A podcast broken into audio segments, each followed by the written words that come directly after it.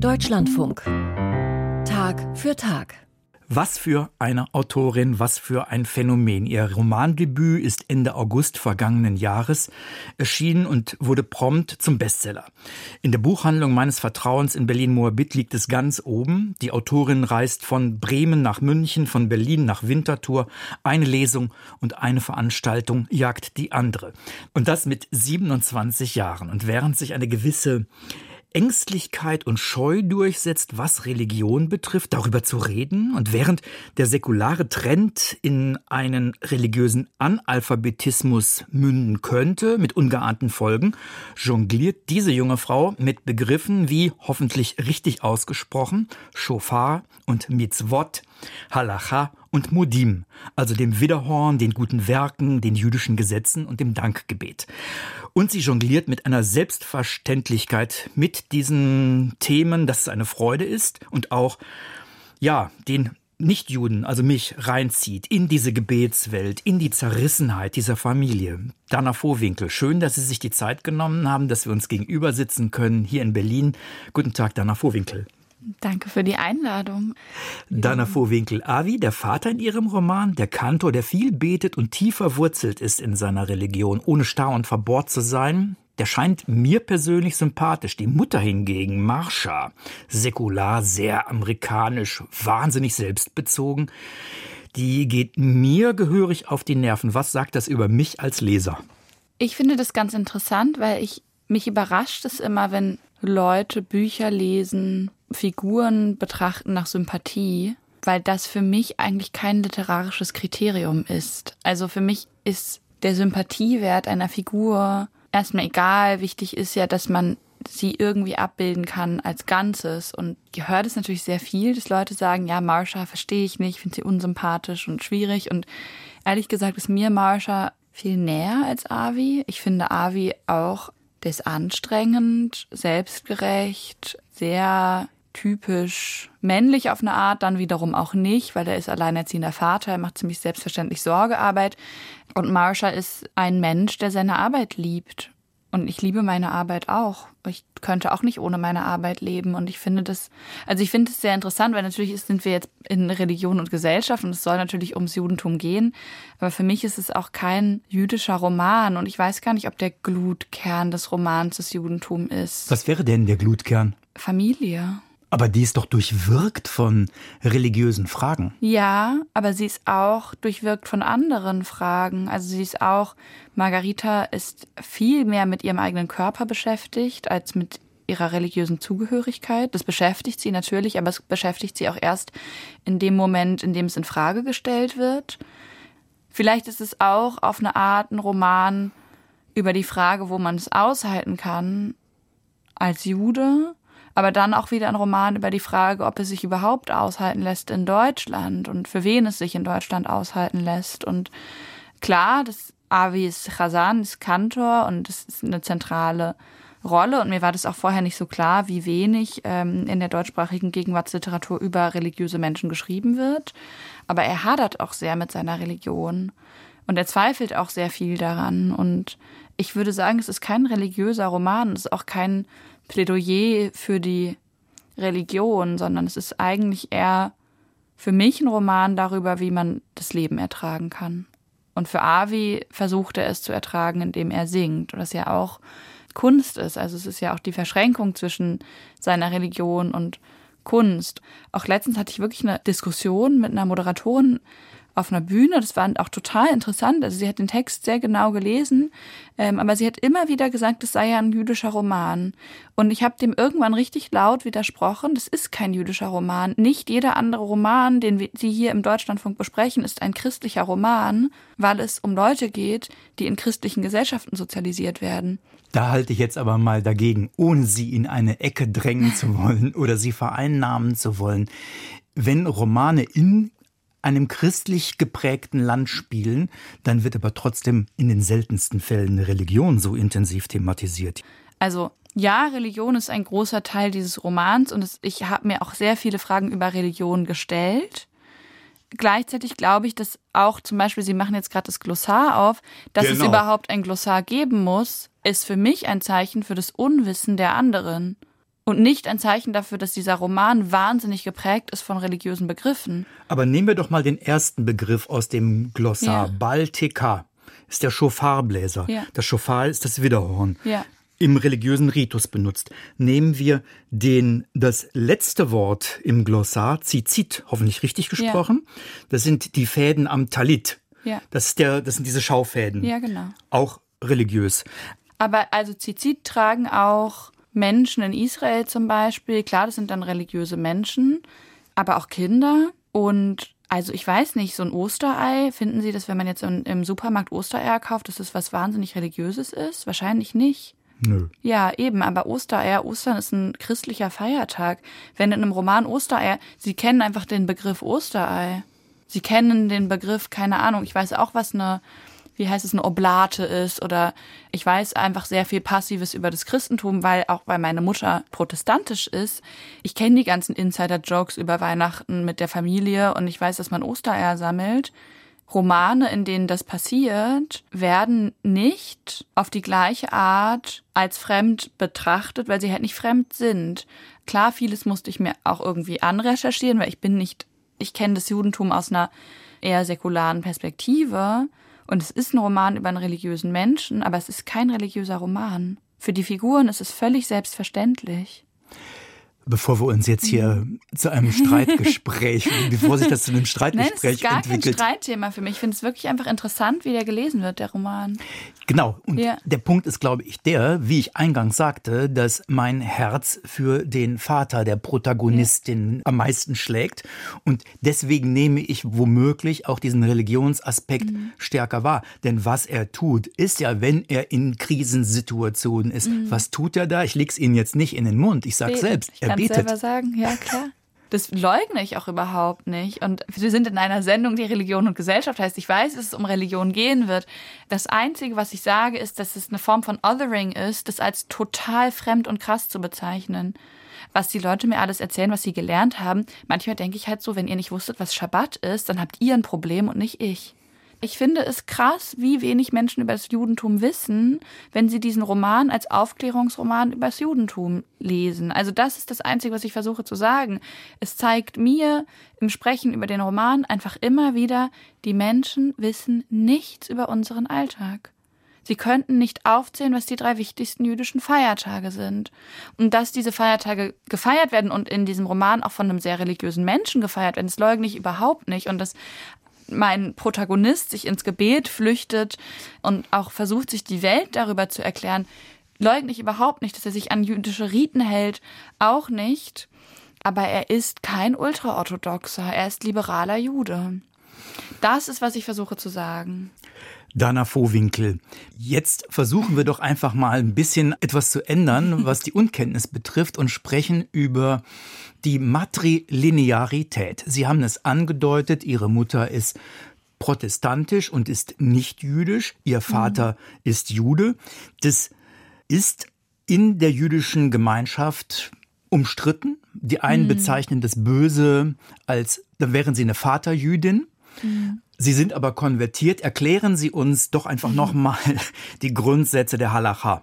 Halachisch betrachtet ist ein Mensch Jude, wenn er eine jüdische oder sie eine jüdische Mutter hat.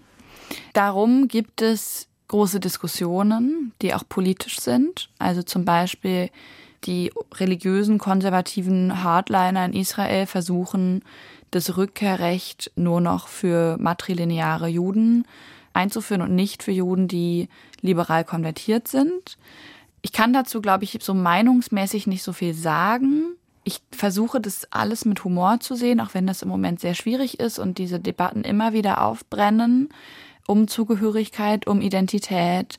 Es gibt Menschen, die haben jüdische Mütter und haben überhaupt keinen Bezug zum Judentum. Und es gibt Menschen, die haben jüdische Väter und sind auf jüdische Schulen gegangen, haben jüdische Freunde. Denen kann man nicht absprechen, dass sie Juden sind.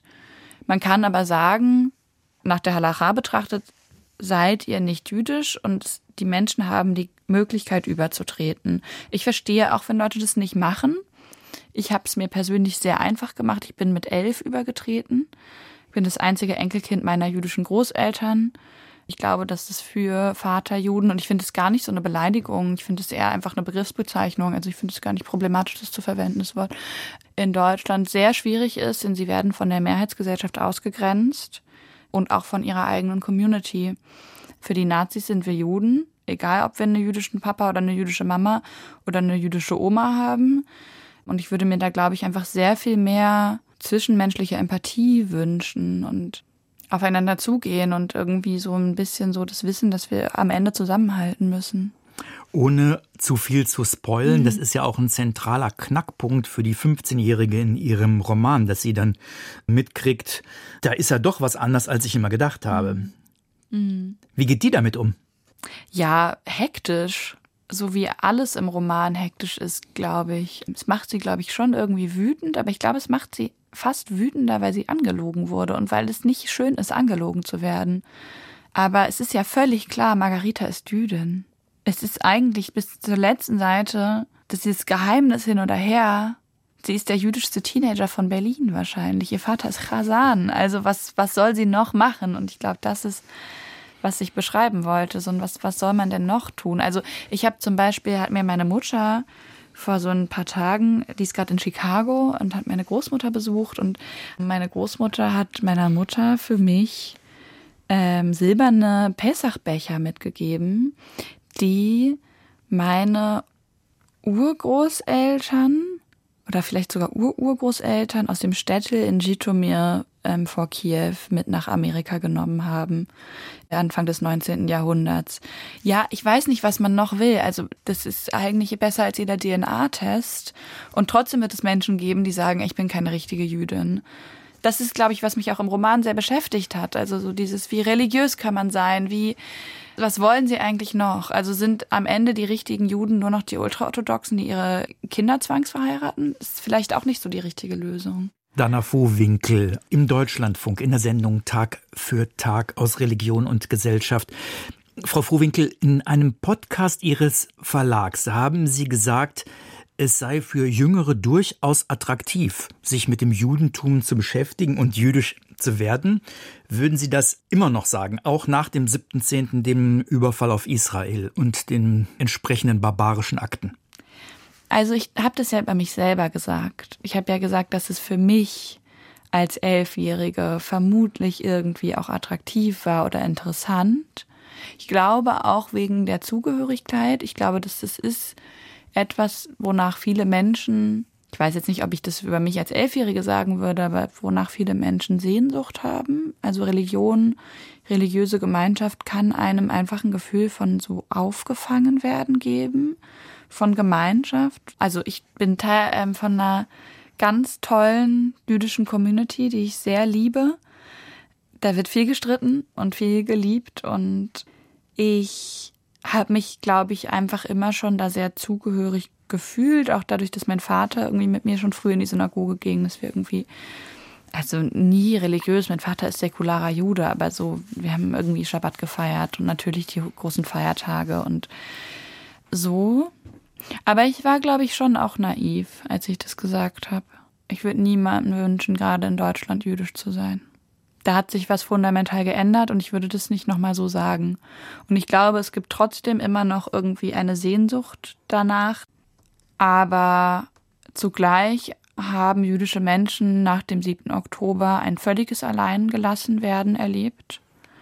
Mir wurde von wirklich auch vor allem von Menschen, die Teil der Mehrheitsgesellschaft sind, eng Freundinnen Grundempathie verweigert, völlig herzlos, Menschen, die bei jedem Liebeskummer da gewesen wären. Ja, die Rechten wollen uns deportieren und die Linken sagen, dass wir weiße Kolonialisten sind und würden uns deswegen nicht verstecken. Passt nicht gut zusammen, ne? Nee.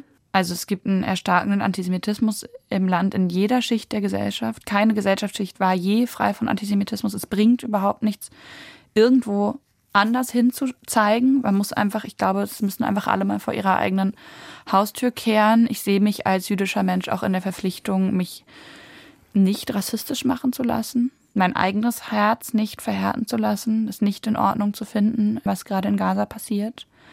Das haben die israelische Regierung und die Hamas zusammen zu verantworten. Und es sind natürlich habe ich in diesem Podcast, da im September war das, glaube ich, ziemlich frei von der Leber weg geredet. Und jetzt wiege ich jedes Wort ab. Und ich würde, glaube ich, jetzt nicht mehr sagen, dass es besonders attraktiv ist, in Deutschland jüdisch zu sein.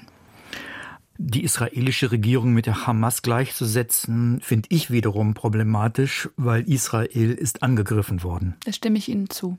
Es geht mir darum, wie die israelische Regierung den Krieg führt. Die israelische Regierung hat sich als demokratischer Staat ans Völkerrecht zu halten.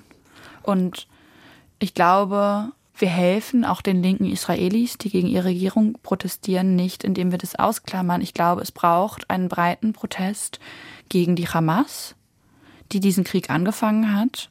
Wie alle meine anderen jüdischen Freundinnen hänge ich immer noch in diesem 7. Oktober fest. Jeden Abend, bevor ich die Augen schließe. Jede Nacht, wenn ich Albträume habe. Ich glaube, man kann das gleichzeitig aushalten. Man kann sagen, die Hamas hat den Krieg angefangen. Sie hat undenkbare Gräueltaten verübt die Geiseln müssen, müssen, müssen, die Menschen, die noch leben, müssen aus dieser Hölle freikommen. Und ich finde es nicht schwer, gleichzeitig zu sagen, dass sich die israelische Regierung ans Völkerrecht halten muss.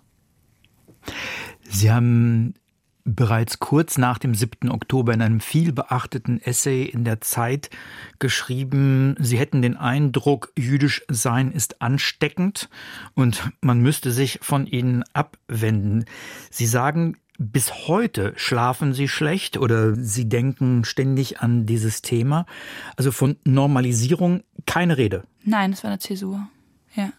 Also ich komme wieder durch meinen Alltag, ne? Und ich habe, es haben sich Allianzen verschoben, es haben sich Freundschaften verschoben, es haben sich sehr enge Freundschaften entwickelt, da wo sie vorher nicht waren, was ja auch schön ist. Also man merkt halt plötzlich, wer da ist und wer nicht. Und es sind auch Leute da. Und dieser Text hat auch dafür gesorgt, ich glaube, dass es auch ein Verstehen gab und ich weiß auch, dass mir, und es war sehr schön, wenn es natürlich nicht einfach ist, so einen Text zu veröffentlichen, wie mir auch andere jüdische Freundinnen geschrieben haben, dass ihnen dieser Text geholfen hat, auch Dinge zur Sprache zu bringen. Und ich würde nicht sagen, dass es im Moment keine Solidarität gibt. Ich glaube, es gab auch ein großes Aufwachen in den letzten Monaten. Aber es gibt auch Kreise, die sich immer weiter ideologisch dem Extremismus hingeben. Also zum Beispiel, dass jetzt vor ein paar Tagen gegen den Wunsch der Angehörigen auf der Gedenkdemo für das Attentat in Hanau Menschen mit palästinensischen Flaggen auf die Demo gegangen sind. Also solche Sachen das ist wirklich einfach eine Verschiebung, würde ich sagen. Sie geben sich ja als eher säkular jüdisch und politisch links und schreiben dennoch, Sie haben quasi die Hälfte Ihres Freundeskreises, der natürlich ähnlich links ist, weil Sie sind in Berlin-Kreuzberg aufgewachsen, den haben Sie mhm. verloren. Das ist natürlich mhm. schon auch eine bittere Erfahrung. Ja, ja, das ist bitter. Ich habe auch nach dem Text habe hab ich sehr schöne Entschuldigungen bekommen also es ist, es hat wirklich viel gebracht, diesen Text zu veröffentlichen, um das nicht irgendwie ungesagt zu lassen. Also das ist wirklich, ich glaube, der, der halbe Freundeskreis ist übertrieben. Der halbe Freundeskreis hat geschwiegen. Ich habe zum Teil noch Monate später Leute gefragt, was eigentlich mit ihnen los war, warum sie sich nicht gemeldet haben. So, und es ist den Leuten auch peinlich gewesen. Ich glaube, die Leute haben überhaupt nicht begriffen, was das bedeutet, dieser Anschlag. Oder sind, Menschen haben, glaube ich, weichen vor krasser Trauer und Wut, weichen Menschen zurück und ich bin sicher auch schon zurückgewichen. Ja, wenn Menschen enge Angehörige verloren haben und man nicht weiß, wie man ihren Schmerz halten soll. Ich glaube, es war auch viel nicht wissen, wie man diesen Schmerz ertragen soll ich weiß es nicht. Ehrlich gesagt, mich überrascht es von der Linken nicht so. Irgendwie denke ich so, ja, das ist, es steht ja auch in meinem Buch. Also es, ne, es ist irgendwie, es ist jetzt nicht so, dass ich so war so, oh, was, die Linke, das sind doch eigentlich keine Antisemiten und jetzt sind sie plötzlich antisemitisch, sondern eher so ein bisschen so, ah ja, alles klar, okay. Ja, mich beschäftigt im Moment, und vielleicht ist das auch eine religiöse Frage oder eine Frage von Community, weil ich mich so sehr in meine eigene jüdische Community zurückziehe, mich beschäftigt eher die Verhärtung der Herzen, das Zwischenmenschliche.